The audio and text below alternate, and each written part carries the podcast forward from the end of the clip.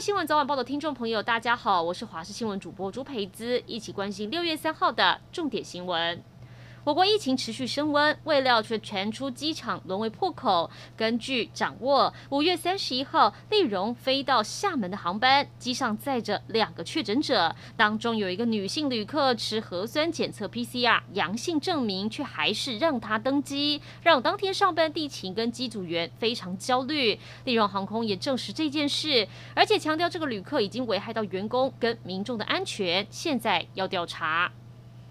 苗栗金源电子公司发生一共宿舍群聚感染，当中大多都是菲律宾籍。除了六月二号通报十一例确诊之外，相关匡列者 PCR 又验出二十六个阳性。而目前金源电子累计是有三十九个人确诊，县政府紧急在公司内设立快筛站，要筛检全公司七千三百名员工。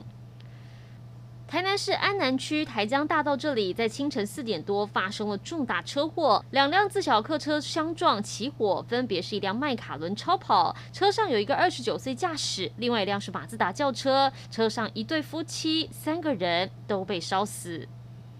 疫情影响到宅配运输塞车，导致南投一间养鸡场原本每天是要宅配四千颗蛋，无处可送，业者只好把这些原本六颗一百块的蛋改成一颗一元，现场卖，吸引不少民众来购买。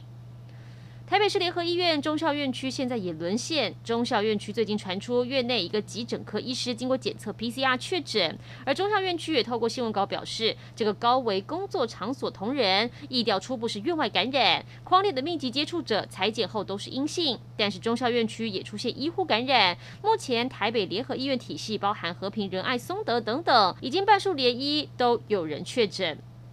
马上来关心天气。第三号台风彩云位于鹅銮鼻南方八百多公里海面上，目前朝东沙岛海面前进，北上过程强度将逐渐减弱。这两天可能减弱为热带性低气压，水汽会在明天为中南部跟东南部带来局部降雨。今天各地大多都是晴到多云，只有在午后东北部地区跟其他山区会有局部短暂雷阵雨。也因为雨变得很少，白天高温炎热，中午前后紫外线指数容易来到过量至危险等级，在大太阳下不能曝晒超过十五分钟。尤其东南部还会有机会出现焚风现象，外出请多补充水分，做好防晒。同时气象局也针对部分地区发布高温特报，大台北盆地、东部以及中南部都有局部三十六度以上高温，还有南投会有三十。十八度极端高温发生的几率。